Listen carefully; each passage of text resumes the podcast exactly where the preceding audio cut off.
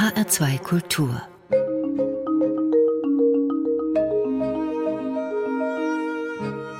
Doppelkopf Heute am Tisch mit Christian Setzefand, Nitribit-Fachmann. Gastgeberin ist Andrea Seeger.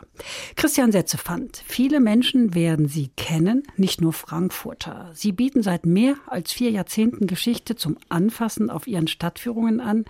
Ein Zeitungskollege nannte Sie den Frankfurt-Verführer. Womit verführen Sie denn die Menschen? Einmal als Stadtführer, ein Mensch, der seit vielen Jahren Frankfurtern ihre Stadt oder auch Gästen Frankfurt zeigt, aber auch mit verschiedenen Büchern erkläre ich, zeige ich Frankfurt, zeige unbekannte, unschöne, aber auch spannende Orte, die vielleicht nicht in jedem touristischen Führer stehen, sondern die ich entdeckt habe, die ich beschreibe, die ich recherchiert habe. Also äh, ich zeige Menschen Frankfurt auf ganz unterschiedliche Weise. Sie sind von Hause aus Kunsthistoriker, Linkshänder und Legastheniker.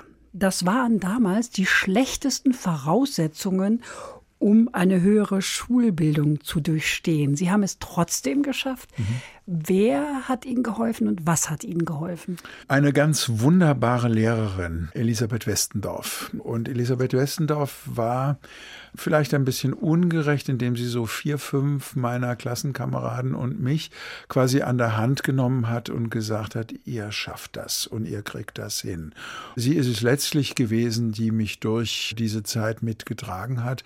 Es ist ja immer so, das wissen Sie, Frau Seger, man braucht jemand, der einen auch ein Stückchen das Selbstbewusstsein gibt. Dann waren wir auch in einer Zeit, als ich 1976 Abi gemacht habe, da hat man manches so und so ein bisschen leichter genommen, was in der Schule so war. Ich habe meine Abitursnoten alle gut bestanden, aber da spielte dann eher mein Reden können eine Rolle, als denn mein nicht so gut schreiben können. Und das hat Menschen, die mich aus dieser Zeit kennen, dann doch sehr äh, gewundert, dass der dann irgendwann auch angefangen hat zu schreiben. Aber ich danke den Rechtschreibeprogrammen. Kennen Sie das auch noch? Als ich in die Schule kam, konnte ich schon schreiben, aber ich bin Linkshänderin und der Lehrer hat mir dann immer mit dem Lineal vorne auf die Fingerspitzen gehauen.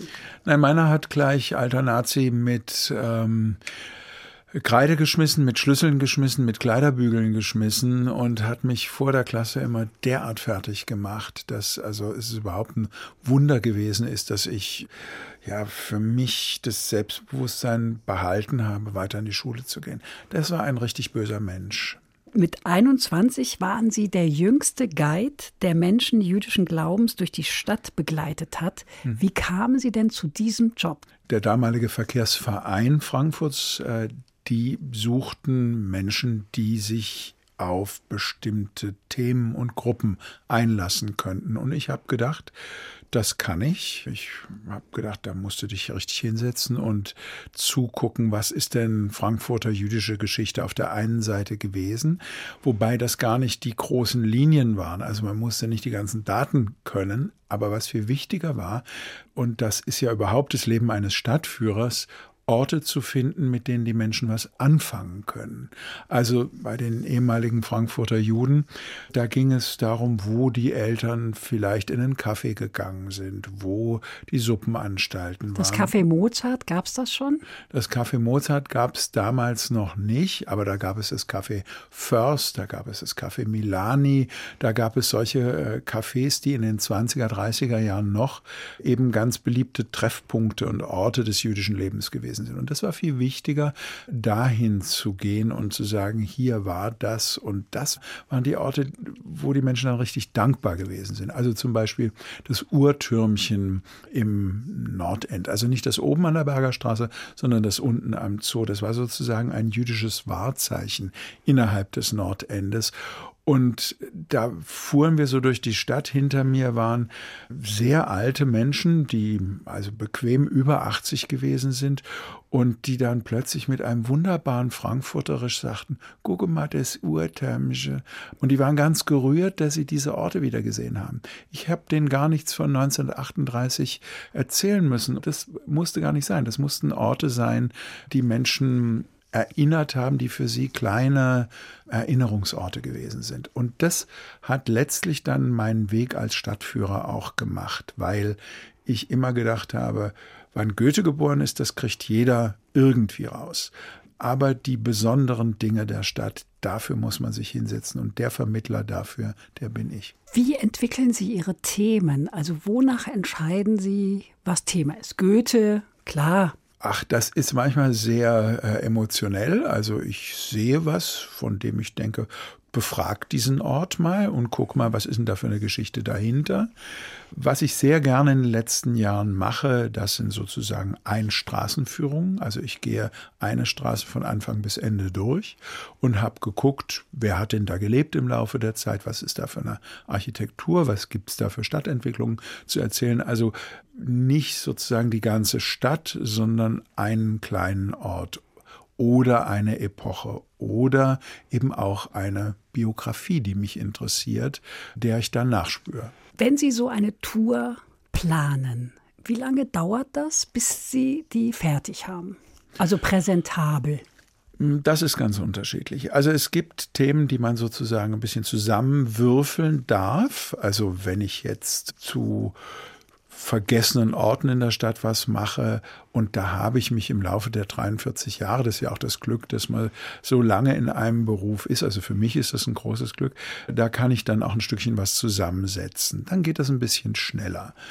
Aber jetzt habe ich eine Führung gemacht über die Menschen auf dem Hauptfriedhof, die rund um den Auschwitz-Prozess, der ja in Frankfurt stattgefunden hat in den 60er Jahren, von Bedeutung gewesen sind. Das hat richtig gedauert, bis diese Biografien beieinander gewesen sind, bis ich da auch die Zusammenhänge nicht nur aufgeschrieben, sondern auch verstanden habe.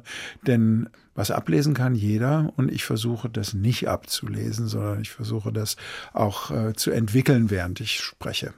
Sie entwickeln ja nicht nur Städtetouren, Sie schreiben auch Bücher über Rosemarie Nitribit, die berühmteste Prostituierte der Bundesrepublik mit Arbeitsplatz und Lebensmittelpunkt Frankfurt, haben Sie noch keines geschrieben. Warum nicht? Ja, es gibt äh, ein sehr gutes Buch äh, von Christian Steiger, der in Hamburg Journalist ist und der ein sehr tolles Buch gemacht hat, an dem ich auch ein bisschen mitgeholfen habe.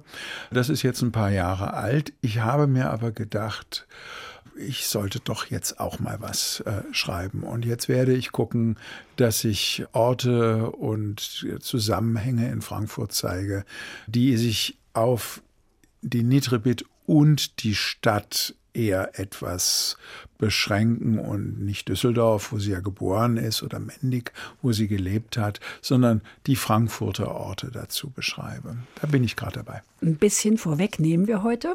Mhm. Ähm, das ist dann Stoff für Ihr Buch. Zur Erklärung, Rosemarie Nitribit ist am 1. November 1957 tot aufgefunden worden. Da war sie 24 Jahre erst alt und eine Marke wie Kleenex oder Nivea, damit zitiere ich Christian Setzefand, der das mir so gesagt hat, das fasziniert Sie, oder? Ja, die Nitribit ist ja sozusagen ein Spiegelbild einer Zeit. Einmal. Auf der anderen Seite ist sie eine Person, die sich selbst erfunden hat in dieser Weise, wie sie ihren Beruf in Frankfurt, wie sie ihre Präsenz in Frankfurt aufgebaut hat, die ein großer Autodidakt gewesen ist, die sich geformt hat in einer Weise als Prostituierte auch in jenen Jahren, da gehst du ja nicht in eine Schule, sondern das muss sie selber gemacht haben.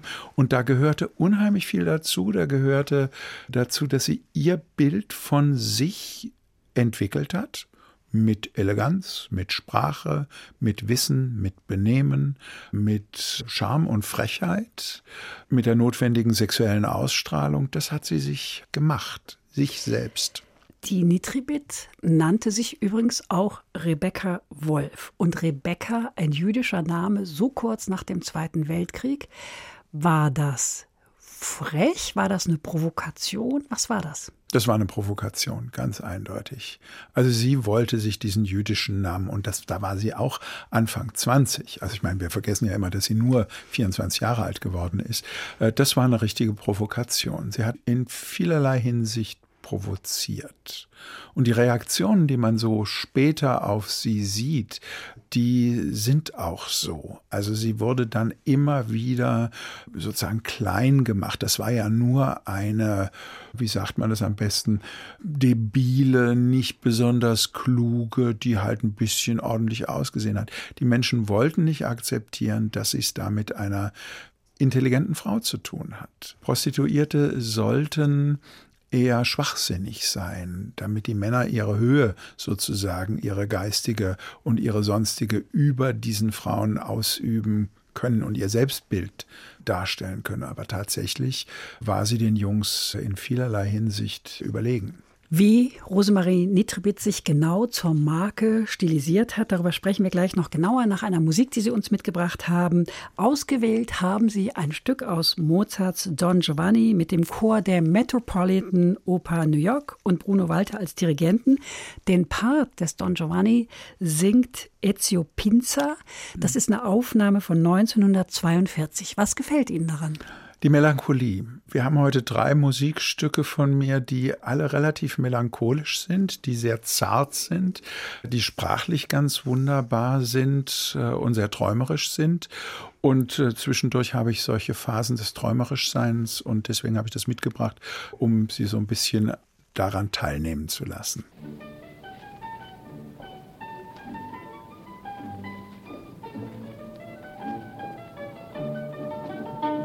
che vieni alla finestra o mio tesoro. Che vieni a consolar il pianto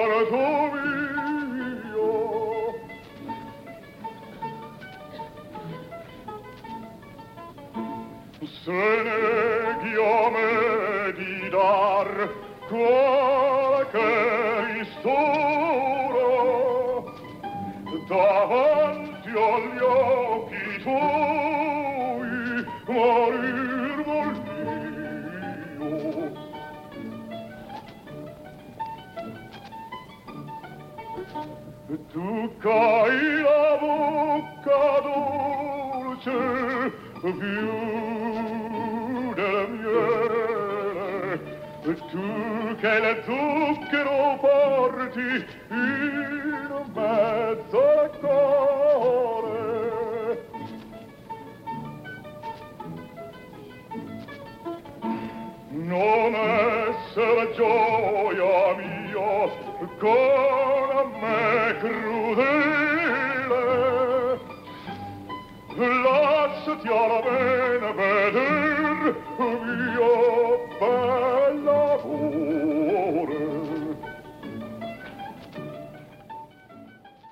Das war ein Stück aus der Mozart-Oper John Giovanni mit Ezio Pinza. Sie hören den Doppelkopf in HR2 Kultur heute am Tisch mit Christian Setzefand, Nitribit-Verehrer. Gastgeberin ist Andrea Seeger. Sie sind ein Verehrer der Rosemarie Nitribit, oder? Naja, also Verehrer hört sich so nach Fan oder so an. Also Verehrer wäre so gefühlt für mich nicht das Richtige. Mhm. Aber jemand, der durchaus äh, sieht, was für eine grandiose Figur das gewesen ist. Und nicht nur als Mensch, sondern eben auch ein Spiegel dieser Zeit gewesen ist, des Umganges mit Moral, mit Sexualität, an äh, Prostitution und der Umgang mit Prostitution kann man ja immer sehr schön ablesen, wie eine Zeit sich moralisch definiert. Und das kann man an Rosa Marini Trebit sehr, sehr gut. Und für mich als Stadtführer ist es natürlich auch so, dass dadurch, dass sie an so vielen Orten in Frankfurt gewesen ist, mit denen ich was zu tun habe, die ich gut kenne, dass es für mich einfach quasi auf der Straße lag, dass ich mich mit ihr beschäftigt habe. Sie ist am 1. Februar 1933 geboren in Düsseldorf. Aus welchen Verhältnissen kommt sie? Die Mutter war ebenfalls Prostituierte in Düsseldorf, war alleinerziehend, hatte von drei verschiedenen Männern Kinder, Mädchen, die in Düsseldorf damals üblich von der Fürsorge quasi betreut worden sind, wie das in jener Zeit immer bei alleinerziehenden Müttern gemacht worden ist. Und die sind dann als kleine Mädchen alle drei in Fürsorgefamilien gekommen. Sie und ihre Halbschwester nach Mendig in die Eifel, da waren sie sechs Jahre alt.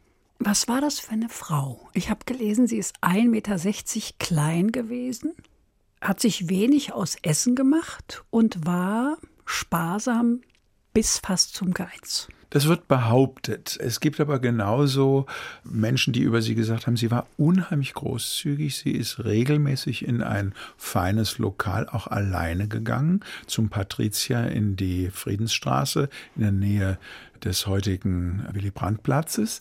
Also da hat sie auch Geld ausgegeben. Sie hat für ihre Kleidung sehr viel Geld ausgegeben. Sie hat für vieles Geld ausgegeben, wenn sie gesagt hat, das brauche ich für mein Bild, für meine Ausstrahlung, für wie mich Menschen wahrnehmen sollen. Bleiben wir mal bei der kleinen Rosemarie in der Pflegefamilie in Mendig in der Eifel aufgewachsen. Sie ist vergewaltigt worden mit elf. Mhm von einem Mann aus dem Dorf. Das ist nie aufgeklärt worden. Von einem 18-jährigen jungen Mann, der dann später, als man wusste, welchen Beruf es sie in Frankfurt nachgeht, fast so etwas wie rehabilitiert war, weil die Menschen ihr da schon unterstellt haben, dass es sozusagen in ihr angelegt gewesen sei, so wie das leider in dieser Zeit ja immer war. Es waren die Röcke zu kurz und nicht, dass die Männer sich nicht haben beherrschen können. Also äh, dort hat sie ihre erste doch sehr dramatische Erfahrung mit Sexualität gehabt und dann nach 1945 ist sie von älteren Frauen aus Mendig mit auf einen Flugplatz genommen worden, wo französische Soldaten gewesen sind und an die ist sie dann quasi für Sex verkauft worden. Also sie hatte 1945, die Eifel war ja ab Sommer 45 französisches Besatzungsgebiet, war sie mit diesem zarten Alter schon als Prostituierte tätig. Das heißt, Frauen aus dem Dorf, was waren das für Frauen? Nachbarsfrauen, wir gucken da natürlich heute zu Recht mit Empörung drauf, aber denken wir mal in diesen direkten Nachkriegsjahren, wie schwierig die Verhältnisse gewesen sind. Denken wir an einen Winter, der heute eigentlich vergessen ist, der Winter 47, 48, der der kälteste Winter seit Wetteraufzeichnung war. Die Deutschen haben den damals den weißen Tod genannt, weil über 300.000 Menschen gestorben sind. Und ich will da nichts rechtfertigen, aber wenn wir so bei unseren Eltern nachfragen, dann würden wir merken, wie schnell wir da an sowas wie eine gläserne Wand stießen, weil man nicht gerne darüber redet, dass man vielleicht nicht nur Kartoffeln geklaut hat um das Überleben zu sichern. Erst kommt das Fressen, dann kommt die Moral. Mhm. Heute würde man dazu Kinderprostitution sagen und das aufs Schärfste verurteilen. Die Behörden haben Rosemarie dann vorzeitig für volljährig erklärt. Sie wollten mit ihr nichts mehr zu tun haben, sollten die Verantwortung dafür nicht mehr übernehmen. Ist das so? Das ist so, weil sie schlichterdings festgestellt haben, dass äh, sie der jungen Frau nicht Herr geworden sind, mhm. dass sie nicht in der Lage waren, sie in irgendeiner Weise in die Systeme der äh, Nachkriegsjahre hinein zu pressen. Dazu gehörten verschiedene Kinder- äh, und Jugendheime, dazu gehörten Erziehungsheime, dazu gehörten geschlossene Heime wie in Frankfurt das Monika-Haus im Gallusviertel, das es übrigens heute auch noch gibt. Dazu gehörten ganz viele Versuche der jeweiligen Ämter, sie in Arbeit zu bringen, in Betreuung zu bringen. Und da ist sie immer wieder ausgebrochen. Also stellen wir uns vor, 1947, am 20. August, wie alt war sie, ist sie nach Frankfurt. 14. 14 ist sie nach Frankfurt gefahren und hat hier auf dem Strich das erste Mal gearbeitet, alleine. Also allein das ist ja schon eine beeindruckende Geschichte. Warum hat sie sich überhaupt Frankfurt ausgesucht? Warum nicht Düsseldorf? Naja, des Wirtschaftswunders liebstes Kind, wie sie ja auch genannt worden ist, ist in die Stadt des Wirtschaftswunders gegangen. Denken wir, in Frankfurt haben die Amerikaner eine neue Währung eingeführt am 20. Juni 48. Hier ist die Kreditanstalt für Wiederaufbau hergekommen, die die Gelder des Marshallplanes verwaltet hat. Hier war der Flughafen, der wieder in Betrieb war. Hier war 1948 die erste D-Mark-Messe. Frankfurt wurde schnell zu einer Messestadt. Und Frankfurt war mit über 40.000 US-Soldaten natürlich eine große Militärstadt jener Jahre. Das IG Farbengebäude wurde Sitz äh, der First Army Europe und später des äh, fünften Korps. Also das war eine Stadt, in der man schnell wieder zu wirtschaftlichem Erfolg gekommen ist. Und das wusste sie offensichtlich und deswegen hat sie sich Frankfurt ausgesucht und nicht Köln und nicht Düsseldorf. Sie hätte ja zu ihrer Mutter zurückgehen können, hätte sie das gewollt. Sie haben vorhin gesagt, Rosemarie Nitribit war klug, hat sehr an sich gearbeitet, um hm. sich zu dieser Marke zu entwickeln. Sie hat Französischunterricht genommen, sie hat sich gut gekleidet, sie hat gelesen. Marcel Proust und Stefan Zweig. Wie kommt sie dazu? Wo hat sie ein Vorbild gehabt? Also ob sie ein direktes Vorbild im Sinne einer weiblichen Person hatte, das weiß ich gar nicht. Aber sie hat sicherlich gesehen, dass bei einem Teil ihrer Kundschaft, und sie hat sich ja auch angefangen, relativ früh, Anfang der 50er Jahre schon, bestimmte Kunden auch auszusuchen aus dem bürgerlichen bis großbürgerlichen Milieu.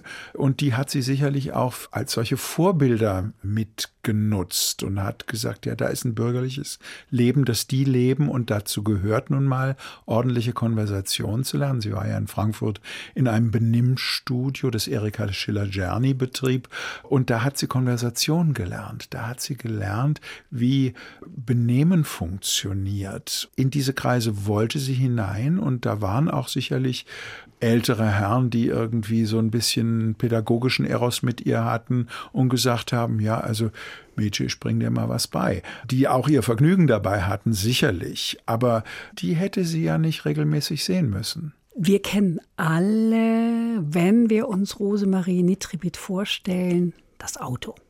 Der Mercedes kam ja erst später. Das erste war, glaube ich, ein Opel Kapitän hat ein Freier, ein Verehrer ihr vermacht mhm. und dann hat sie sich einen Mercedes gekauft mhm. Und ist ganz langsam durch die Stadt gefahren auf der Suche nach Kundschaft. Jo. Und das war ein Auto hoher Eleganz, das war ein teures Auto, also 18 1000 Mark, was damals richtig viel Geld gewesen ist, wenn wir uns überlegen, dass ein Arbeiter bei Krupp im Jahr 3000 Mark verdient hat im Jahr.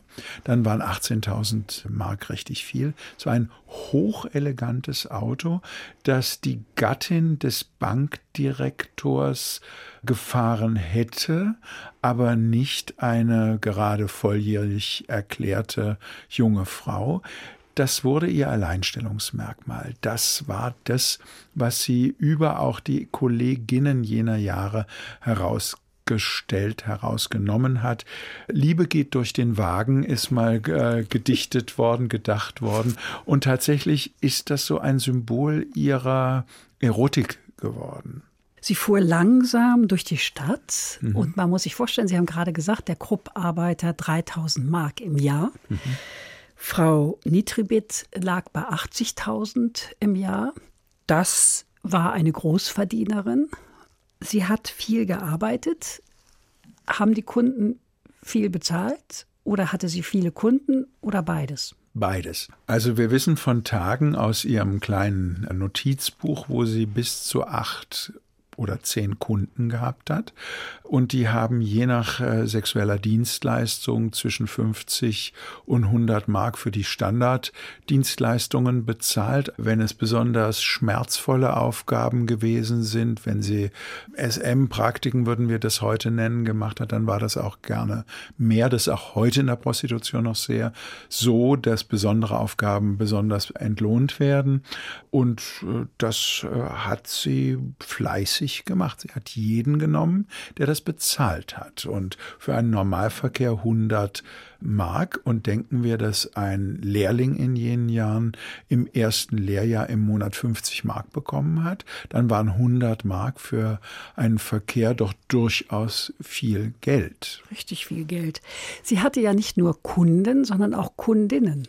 Ja, sie hat zumindest äh, mit Frauen zusammen angeschafft, die sie vermittelt hat, die sie dann für Gruppenbetreuung, nennen wir es jetzt mal, mit eingesetzt hat. Sie hat Frauen gehabt, aber auch Frauen nicht nur als Kundinnen, sondern tatsächlich auch für ihr sexuelles Vergnügen. Also man muss wirklich sagen, sie war fleißig. Sie hatte junge Männer, so Anfang 20, schlank, dunkelhaarig, die sie so alle Vierteljahr, halbes Jahr ausgetauscht hat. Sie kennen vielleicht Joey Savinol von Weather Report, mit dem sie ein Verhältnis gehabt hat. Solche, dann hatte sie ihre Frauen und sie hatte ihre Kunden. Also offensichtlich ist da jemand gewesen, der Sexualität Spaß gemacht hat und die das auch gezeigt hat. Und das ist eben der große Unterschied. Und sie hatte Joey, den Hund. Den hatte sie auch. Der saß auf dem Beifahrersitz im Auto. Genau. Und er soll abgerichtet gewesen sein. Das heißt, sie ging in ein Café und der Hund ging dann an einen Tisch, wo ein Herr alleine saß. Und sie ging hinterher und schon kam man ins Gespräch. Halten Sie das für wahrscheinlich, dass der Hund so abgerichtet war? Das könnte sein. Aber sie hatte so viele kluge Taktiken, ihre Kundschaften anzumachen. Ob das vor dem Frankfurter Hof die Lichthupe gewesen ist, ob das das Bäcker Mexiko Radio im Auto gewesen ist, dass sie ordentlich laut gedreht hat, ob sie an der Tankstelle gesagt hat zu einem Mann, der neben ihr stand, du, ich habe mein Geld vergessen, könntest du nicht die Tankrechnung bezahlen. Sie war einfach geschickt im Anbandeln und geschickt im Geldverdienen. Wäre eine solche Karriere, Christian Setzefand, heute noch möglich? Überhaupt nicht, weil Prostitution ist heute ein so anderes Geschäft. Gehen Sie mal, und das tue ich ja mit meinen Führungen regelmäßig durchs Frankfurter Bahnhofsviertel, das hat keinen Glanz, zumindest in der normalen Prostitution, wie sie dort heute stattfindet. Das ist ein Gewerbe, das auf Gewinn getrimmt ist. Das war die Nitribit auch. Aber sie hat eben den Glanz auch mitverkauft. Sie hat sich eben so sehr zu einem Markenzeichen gemacht, wie vorhin gesagt, dass sich Männer sie ans Revers heften konnten und sagen konnten, und die haben sich auch mit ihr in der Öffentlichkeit gezeigt und sagen konnten, guck mal, ich habe sie mir leisten können. Sie war so sehr ein Statussymbol wie ihr Auto auch. Wer bei Ihnen die Nitribit-Tour bucht, welche Ecken der Stadt bekommt er denn zu sehen? Ach, das ist ganz einfach. Das ist ein gerader Ausgang, der am Bahnhof anfängt und die Kaiserstraße vorgeht. Und tatsächlich sind in der Kaiserstraße so viele Orte, die mit diesem kurzen Leben zu tun haben. Also sowohl der Beginn, der erste Puff, in dem sie angeschafft hat, der Reichshof in der Kaiserstraße 72, als auch die Lokale, in die sie gegangen ist, äh, das Kosmetikstudio, ihr Friseur, das Benimmstudio, der Juwelier, bei dem sie eingekauft hat, Mercedes war am Kaiserplatz. Also entlang der Kaiserstraße ist sozusagen die Straße dieses kurzen, heftigen Frankfurter Lebens. Und über die Hauptwache ist man dann schnell an der Stiftstraße, wo sie ja dieses Apartment hatte. Hat das Haus Ihr Vater gebaut? Mein Vater war bei Wilhelm Behrensen, der da der Entwickler war, im Büro beschäftigt und er hatte die Bauleitung und die Planung für dieses Haus mitbetreut. Mein Vater war von 1948 bis 2002 Architekt in Frankfurt. Und diese Wohnung genügte ja allermodernsten Ansprüchen, Fußbodenheizung und so weiter. Also war schon trashig. Aber sehr. Also die Wohnung an sich war Luxus, wobei die Einrichtung der Wohnung eher bürgerlich gemütlich war. Also da stand kein braunscher Schneewittchensarg, also dieser wunderbare Plattenspieler und Radio, sondern das war gemütlich. Das war eher Gelsenkirchner Barock. Also die Jungs sollten nicht in einem Designstudio sein, sondern sollten sich quasi gemütlich zu Hause finden, aber mit teuren Perserteppichen und mit einem teuren Musikschrank. Mhm. Der Fall Rosemarie Nitribit hat viel Aufsehen erregt. Noch heute spinnen sich ja ganz viele Legenden um den Fall. Was Fakten sind und was dazu gedichtet wurde, darüber sprechen wir gleich nach einer weiteren Musik. Wieder was ganz Melancholisches von Jacques Brel. Mein flake Land, mein flaches Land. Warum das? Ja, genau aus den Gründen, weil es so schön melancholisch ist und weil es ein wunderbarer Brell-Titel ist, weil er so ganz schön das Flämische singt. Also wir kennen ihn ja in der Regel als französischen Chansonnier und weniger als jemand, der in Flämisch äh, singt. Und das macht er so schön und so verstehbar auch, dass ich das gewählt habe. Wanneer de Noordzee koppig breekt aan hoge duinen en witte vlakken schuin uiteenslaan op de kruinen, wanneer de Norse vloed beugt aan een zwart basalt, en over dijk en duin de grijze nevel valt. Wanneer bij het strand woest is als een woestijn en natte westenwinden gieren van venijn, dan vecht mijn land, mijn vlak land wanneer de regen daalt op straten, pleinen, perken, op dak en torenspits. Van hemeloge kerken, die in dit vlakke land de enige bergen zijn. Wanneer onder de wolken mensen dwergen zijn, wanneer de dagen gaan in domme regelmaat. En de oostenwind het land nog vlakker slaat, dan wacht mijn land, mijn vlak land, wanneer de lage lucht vlak over het water scheert, wanneer de lage lucht onze nederigheid leert, wanneer de lage lucht er grijs als slijsteen is, wanneer de lage lucht er vaal als wanneer de noordenwind de vlakte vieren deelt, wanneer de noordenwind onze adem steelt, dan kraakt mijn land, mijn vlak land, wanneer de schelde blinkt in zuidelijke zon en elke Vlaamse vrouw flaneert zonjapon. Wanneer de eerste spin zijn lentewebben weeft, of dampende het veld in juli zonlicht beeft. Wanneer de zuidenwind er schatert door het kraan. Wanneer de zuidenwind er jubelt langs de baan. Dan juicht mijn land mijn vlak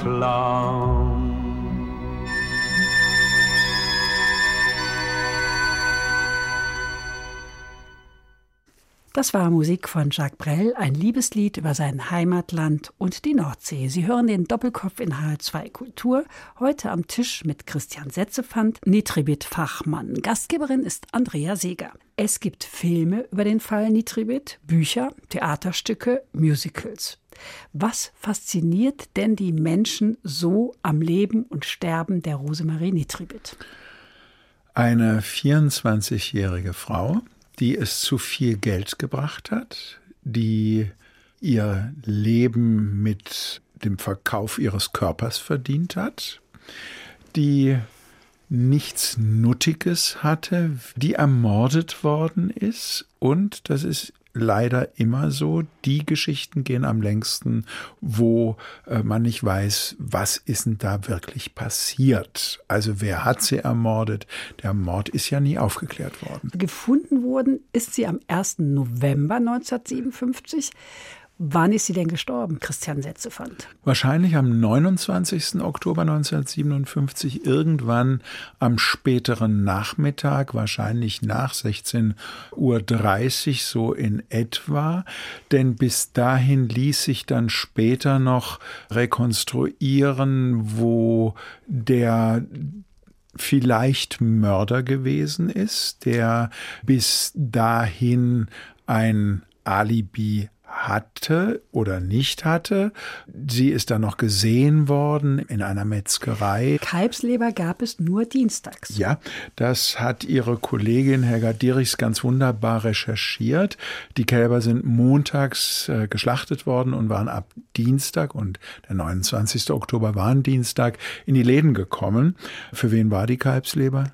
Für Joey. Natürlich, für den Pfiffi ist ja immer ganz wichtig, äh, der übrigens bei den Frankfurtern der Nuttenpfiffi hieß, mit dem die Frauen rechtfertigen konnten, so spät äh, oder zu jeder Tageszeit ufte Gast gewesen zu sein. Also zurück zum 29. Der Mann, der sie ermordet haben sollte, die Polizei hatte sich ganz auf ihn festgelegt, der hatte bis 16.30 Uhr kein Alibi an diesem Tag, danach aber wieder. Und dadurch, dass die Verteidigung von Heinz Pohlmann, so hieß der, rausgefunden hatte, dass sie nach 16.30 Uhr noch die Kalbsleber gekauft hat, war Pohlmann dann sozusagen aus dem Obligo. Sie haben gefragt, äh, wer war es denn? Nun, es gibt eine ganze Reihe Spuren, in die hinein nicht ordentlich recherchiert oder verfolgt worden ist. Dazu gehören ihre Frauenbeziehungen, dazu gehört ihre Putzfrau, dazu gehört vielleicht eine Konkurrentin von ihr. Dazu gehört aber auch das Rotlichtmilieu. Und das Rotlichtmilieu war in den 1950er Jahren in einem großen Umbruch. Und in diesen Umbruchszeiten, das ist auch leider heute noch in diesem Milieu der Fall, ist das am gefährlichsten. Und gerade für eine Frau, die so sehr sagt, ich brauche euch in diesem Milieu nicht. Ich brauche keine Anbindung an ein Haus, ich brauche keine Anbindung an einen Zuhälter, sondern ich mache das allein. Sie war also für das bürgerliche Frankfurt eine Provokation, sie war aber eben auch für das Milieu eine Provokation, das den anderen Frauen zeigte, es geht ohne die Anbindung. Und das Geschäft haben sich Männer nie gerne wegnehmen lassen. Um auf äh, Heinz Pöhlmann nochmal zurückzukommen, der war chronisch pleite. Das war so ihr Mann für alle Fälle. Der stand auch in ihrer Küche, wenn ein schwieriger Kunde da war und so, mhm. hat ihr Auto in die Werkstatt gebracht. Der hatte nach dem Mord 18.000 Mark. Mhm. Plötzlich. Plötzlich. Jetzt kann man ja sagen, er hat das Geld genommen, mhm. aber hat sie nicht umgebracht. Wäre eine Möglichkeit. Wäre, ein Trittbrettfahrer wäre eine Möglichkeit. Nun muss man ja in dem ganzen Fall sagen, gute Polizeiarbeit sieht anders aus. Also ich habe gelesen, 27 Menschen standen, nachdem die Leiche gefunden worden ist, in dieser Wohnung. 27. Ja, da waren zuerst 17 Polizisten in der Wohnung, übrigens auch eine Frau, die Sekretärin in dem Kommissariat war, die den Fall sozusagen mit aufgenommen hat. Mhm. Die waren zuerst in der Wohnung, solange die Tote noch in der Wohnung lag. Und dann, als die Tote aus der Wohnung heraus war, sind noch mal eine ganze Reihe Journalisten durch die Wohnung gegangen, auch am selben Abend, also am 1. November 1957, dem Entdeckungstag. Ja, und haben sich nochmal das ein oder andere Bild eingesteckt und äh, diverse Mitbringsel eingesteckt. Souvenirs mitgenommen. Ja. Ja. Äh, da hat es eine ganze Menge äh, Dinge gegeben, die verschwunden sind. Dazu gehörten Bilder, Pornos, die dort gewesen sind, die sie von sich und ihren Kunden oder ihren Freundinnen hat äh, gemacht oder machen lassen. Da sind Bilder verschwunden, da ist viel verschwunden aus der Wohnung. Jetzt hat das Ganze ja auch so was Tolles von in Hinsicht dieser Legendenbildung, weil sie hat halt mit ganz berühmten Namen zu tun gehabt. Mhm. Ja. Mhm.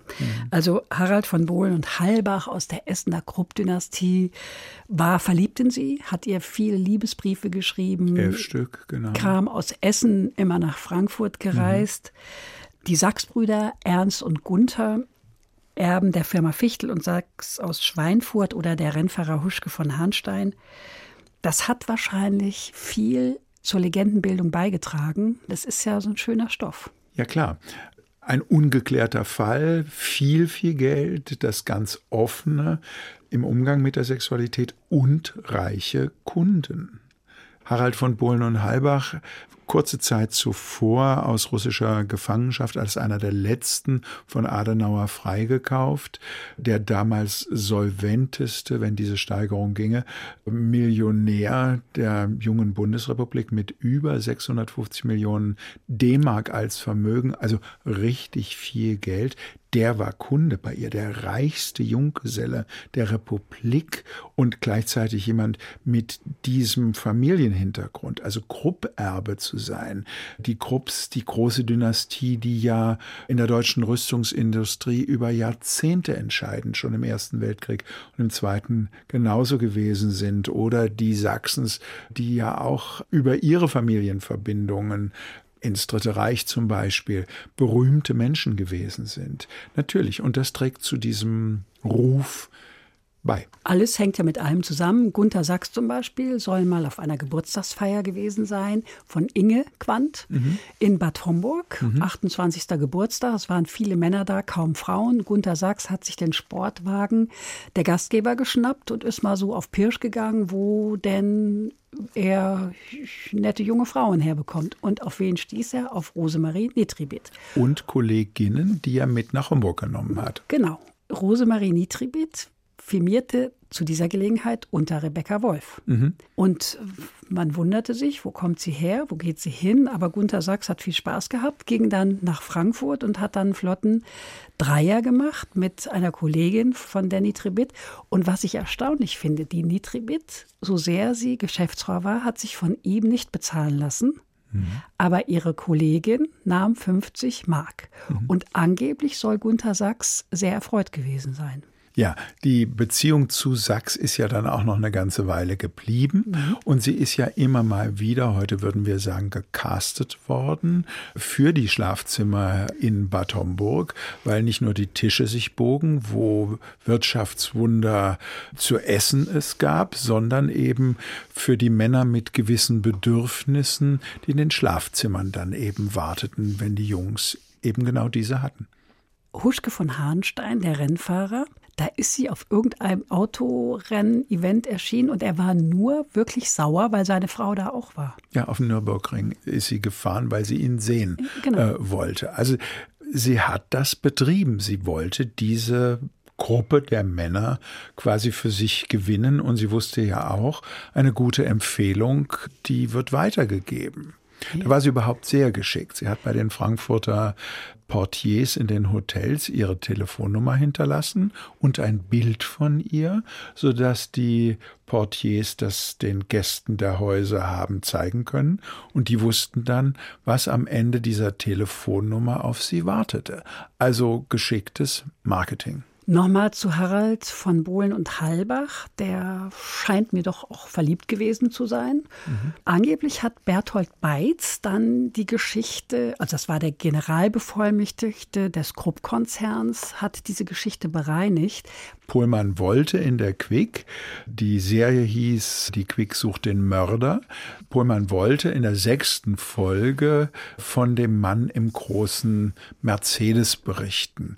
Und genau da bricht eben diese Serie ab und Bertolt Beitz hat, so scheinen es alle Recherchen zu bestätigen, eben Pohlmann quasi rausgekauft und der verlässt dann auch Frankfurt, geht nach München und so habe ich gehört, hat sich nie wieder auch bei seinen Freunden aus der Frankfurter Schulenszene über diesen Fall geäußert, hat sogar Leute, die ihn lange, lange kannten, sich geweigert, mit denen zu reden. Beitz ist dann später zitiert worden mit, wir haben so viel Geld ausgegeben für gute Werbung, wir können auch verhindern, dass was Schlechtes über uns gesagt wurde.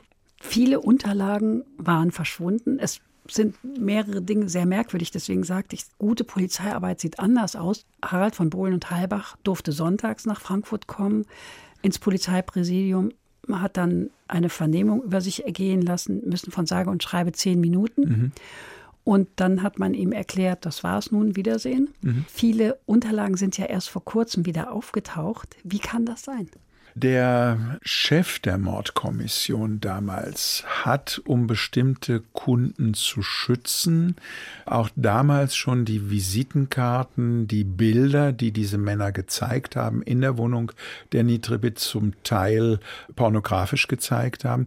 Diese Bilder und Visitenkarten hat der Kriminalkommissar verschwinden lassen. Und die Kernakten das sind vier Stück, die sind nicht im regulären Archiv geblieben, sondern die sind im Polizeipräsidium, damals noch am Platz der Republik, gesondert gelagert worden. Und die sind auch nur dann herausgegeben worden, wenn es nicht anders zu machen war.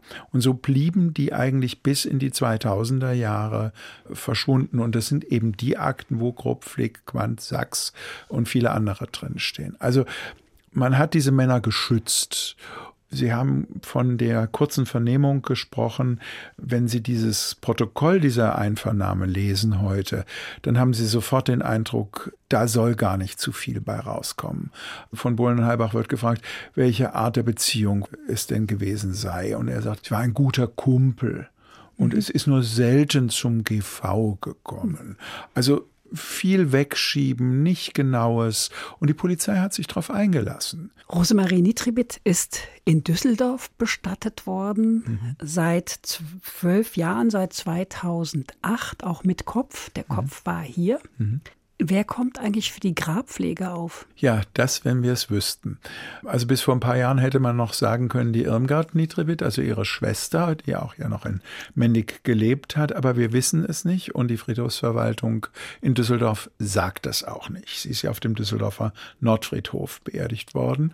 Für die Bestattung des Schädels hatte die Irmgard Nitribit einen Aufruf über die Bildzeitung gemacht und da ist Geld für gesammelt worden. Das war nun nicht so teuer. Es musste eben der Schädel noch beerdigt werden, der ja in Frankfurt geblieben ist, weil an diesem Schädel am Hinterkopf Spuren eines Glasaschenbechers, mit dem sie auf den Hinterkopf geschlagen worden war, eben aus diesen Gründen aufgehoben worden ist. Wir haben heute modernere Methoden, eben dann dort beerdigt worden. Irgendwie ist das Ganze ja paradox. Ihr Tod hat die Nitribit so richtig unsterblich gemacht, oder? Kann man so sagen. Das ist ein Fall, der klebt an Frankfurt wie ein Kaugummi. Kleiner Hinweis in eigener Sache.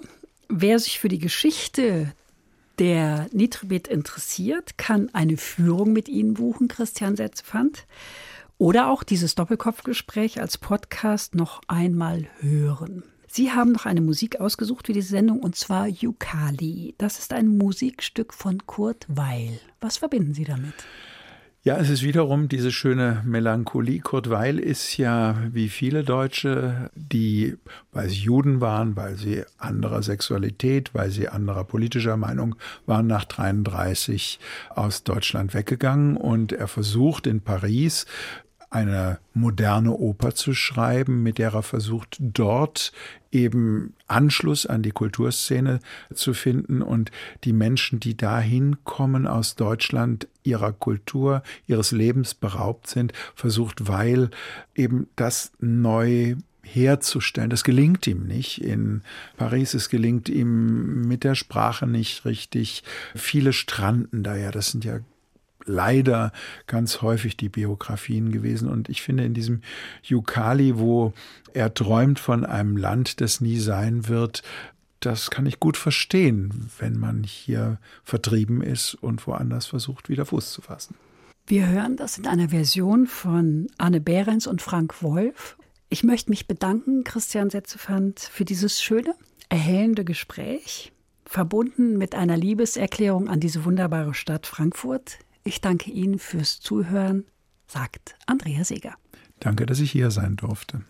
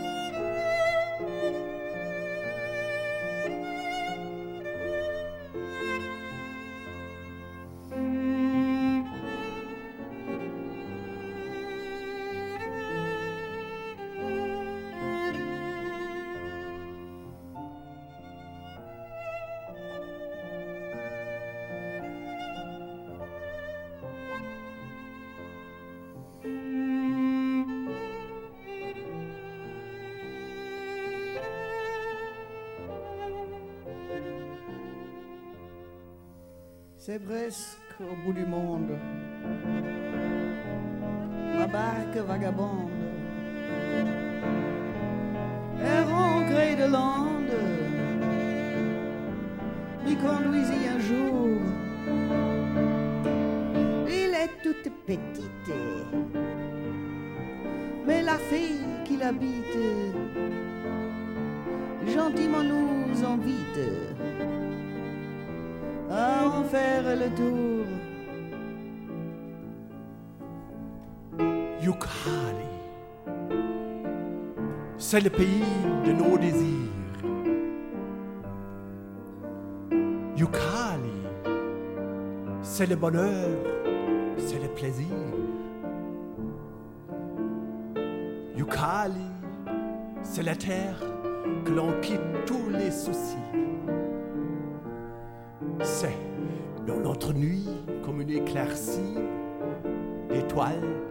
suit. C'est. Yucali, c'est le respect de tous les vœux échangés. Yucali, c'est le pays des beaux amours partagés. C'est l'espérance qui est au cœur de tous les humains. La délivrance que nous attendons tout pour demain. Yucali,